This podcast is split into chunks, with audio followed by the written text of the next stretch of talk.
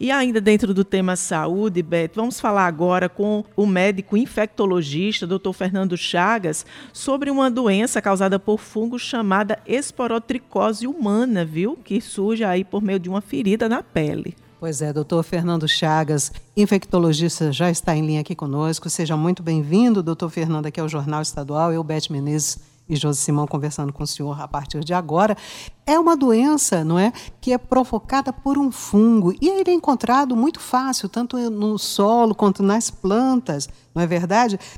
É causa infecção? Como é que é essa doença, doutor? Bom dia. Bom dia, bom dia, Josi, bom dia a todos que estão nos ouvindo. Pois é, é uma doença tão comum, né, e eh, se discute tão pouco. Esporotricose, a gente tem visto assim, uma quantidade grande, inclusive, é, de casos aqui no estado.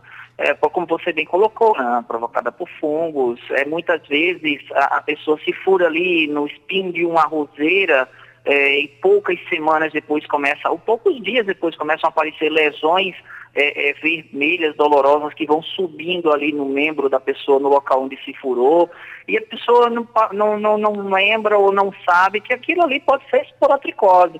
E muitas vezes associa, por exemplo, a, uma mordida, arranhão do gato, né? acabaram associando muito a doença à presença do, do, animal, o bicho acaba pagando por isso, porque ele também pode ser acometido pelo fungo, ele também é uma vítima do fungo, né? O gato o animalzinho pode também sofrer com esporotricose. Então, que bom que a gente pode levar essa informação à casa das pessoas, até para elas lembrarem da existência da doença e também não, quando lerem a respeito ou ouvirem a respeito, não culparem, não associarem ao animalzinho a doença se espalhando ou presente aqui em todo o nosso estado. E quais são as principais formas de tratamento e os locais, assim, referência para o atendimento, doutor, aqui, da, da, da pessoa com a esporotricose? Olha, a esporotricose, eh, ela pode ser tratada na atenção básica, na verdade. Né? A atenção básica já foi toda treinada, os profissionais, eh, tanto na questão do diagnóstico como também do tratamento. Atrapalha um pouco sim, no, no sentido do tratamento ser longo, né? Um tratamento de pelo menos três meses e muitas vezes a medicação, é, muitas vezes a pessoa tem dificuldade em consumir a medicação porque ela pode trazer alguns efeitos adversos, especialmente quem tem doença no fígado, por exemplo, né? Então, é, muitas vezes o abandono do tratamento faz com que a doença volte, mas é, é, é ela é diagnosticada e tratada na atenção básica. Lembrando que em casos que a, a doença ela não consegue ser totalmente tratada ou que precise de internação, aí sim é, o Hospital Universitário Lauro Vanderlei, por exemplo, é o primeiro hospital que também faz essa internação do paciente portador da esporotricose. Outra coisa importante também lembrar a esporotricose, ela ela tá, como você bem colocou, ela está presente muito no solo, né? Então a importância do cuidado ao manipular o solo, usar luvas muitas vezes quando for manipular as plantas em casa, ou principalmente se tiver espinhos, é, é, tomar cuidado ao andar sempre calçado, porque isso também impacta no ciclo de transmissão da doença. E, doutor Fernando, é uma doença que ela pode ter complicações. Ela, às vezes, não está restrita apenas à pele, pode chegar até mesmo aos pulmões? Isso, eu já tive um paciente internado comigo aqui no Clementino Fraga. Geralmente são pacientes é, que têm algum problema de imunidade, né? Então, pacientes que fazem quimioterapia, pacientes portadores de HIV AIDS, pacientes que usam corticoides ou medicações que diminuem a imunidade e usam por muito tempo. Né? Então, corre o risco, muitas vezes, da doença ela entrar pelos pulmões ou ela chegar aos pulmões através do sangue. Então, eu, particularmente, já tratei um paciente com esporotricose que a gente chama disseminada, né? Pegou os pulmões do paciente, além da pele, e, e, foi um tratamento complicadinho, difícil, por quê? Porque necessitou internar, necessitou fazer medicamento na veia do paciente. Então, é, é uma doença que ela sim pode ter complicações. Muitas vezes a gente tende a pensar, ah, não tem risco, é tranquila na pele. Não, não de forma alguma, né? Não há doença que não traga riscos, não há doença que não traga riscos. Por isso que a grande ideia, de fato, é a prevenção, né? É o que eu costumo dizer, sabe? É uma, uma população bem informada é uma população que, de fato, adoece menos. Aí entra o impacto e a coisa, a, o positivo, a grande coisa boa, a, a grande positividade nessa prestação de serviço que vocês estão fazendo, que é de levar essa informação para as pessoas, para elas poderem também se prevenir.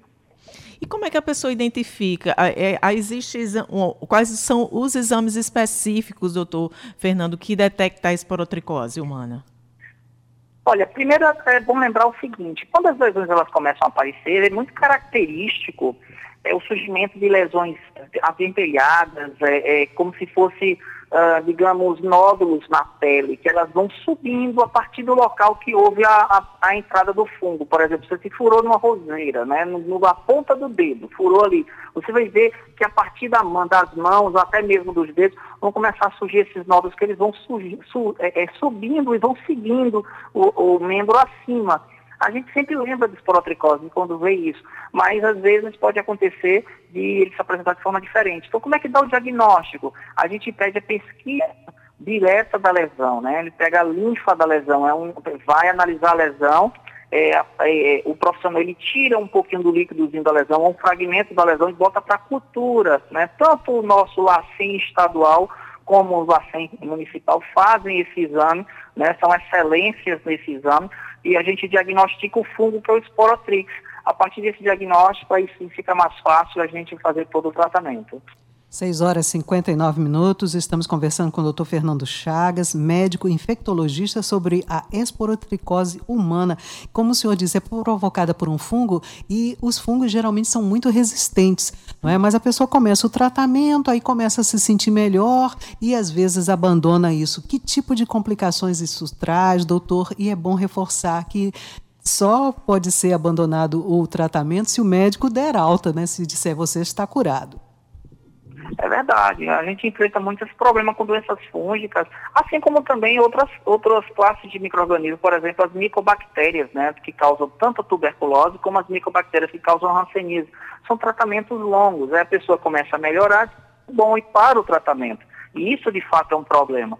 O tratamento ele pode ser de três meses, mas em vários momentos a gente precisa estender para seis meses ou até nove meses. Olha só, então, é, de fato, é, seguir até o fim. Por quê? Porque o vírus ele pode voltar, o vírus não, desculpa, o fungo ele pode voltar, né? A doença ela pode, que a gente chama de recidivar, né? Ela re, se reapresentar e ela pode inclusive aparecer resistente à medicação por conta do abandono. E uma vez resistente, ela pode avançar pegando outros órgãos. Aí vai complicar ainda mais, muitas vezes fazendo com que o paciente precise ficar internado por muito tempo tomando a medicação na veia.